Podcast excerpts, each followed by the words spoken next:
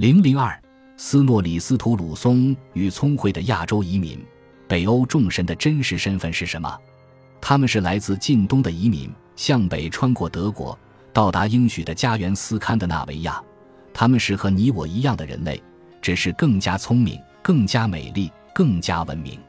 至少有位中世纪冰岛的基督教作家是这样宣称的。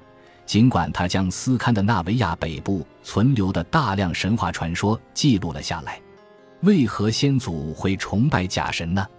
中世纪的基督教学者需要对此做出解释。因此，有种理论得到了广泛的传播，即基督以前的众神都是魔鬼，是撒旦派来的恶灵，企图引诱人类犯下过错。但是，还有一种理论也具有解释的效力。那就是斯诺里斯图鲁松在上面的引文中所提出的主张：所谓的众神实际上是优秀的人类，是来自特洛伊的移民。这种理念被称为神话史实说。斯诺里斯图鲁松是十三世纪的冰岛学者、政治家、诗人和领主，他给我们留下了关于北欧诸神最详尽、最系统的叙述。对他而言，北欧众神即所谓的阿萨神奇，必为人类。是个令人信服的理念。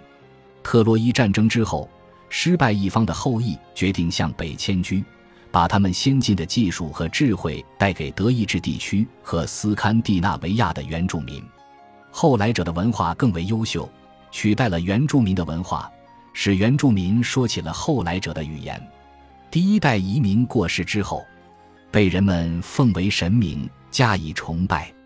斯诺里斯图鲁松生于冰岛一个显赫的家族，曾深入参与冰岛和挪威动荡的政局。他著有一本诗歌专著，被称为《小埃达》。此书包含四个部分：韵律大全，一首展示多种诗歌韵律的长诗；吟唱诗意，对比喻形象及比喻复合词进行了解释；一篇前言，一篇古鲁菲被骗。斯诺里死于冰岛的雷克霍特。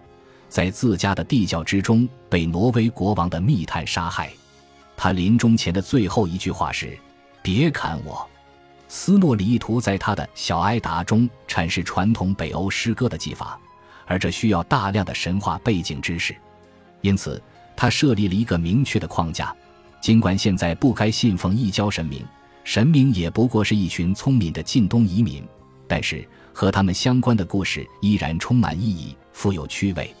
于是，他在这本诗歌专著的前面，用瑞典国王古鲁菲的故事作为序言。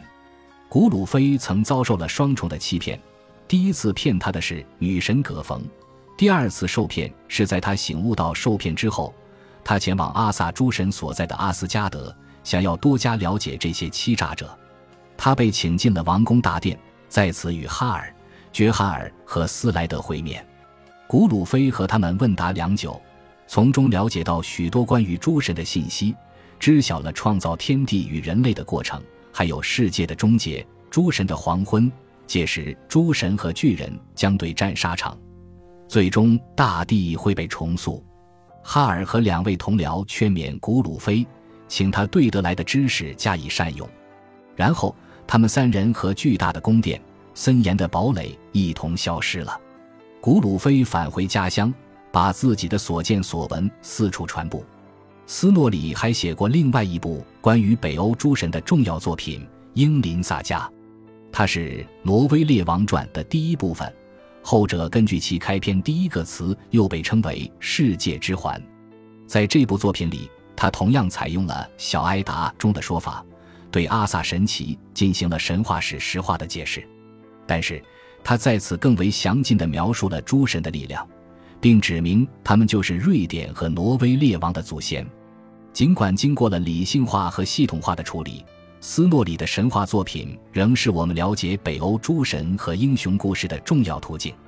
然而，在阅读斯诺里的著作时，我们需要将下面这件事始终铭记于心：作者是中世纪的基督徒，根据自己的身份，他会对部分材料做出调整。因此，他引入了史前洪水的概念。让双巨人除一人之外全部淹死在这场洪水之中。这段故事是作者的发明，源于圣经里让巨人灭绝的诺亚的洪水。在现存的其他北欧传说之中，完全找不到支持这段故事的证据。尽管斯诺里对北欧神话的了解肯定比我们要深厚得多，但有时他也会碰到知之不详的概念，于是就会生编硬造。我们还怀疑，斯诺里知道的故事不止于他讲出来的这些，比如奥丁把自己吊在世界之树尤克特拉希尔上，将自己献祭给自己，神明被吊起献祭和基督受难的故事严重撞车。对于一个虔诚的基督徒来说，重述这段神话或许并不令人愉快。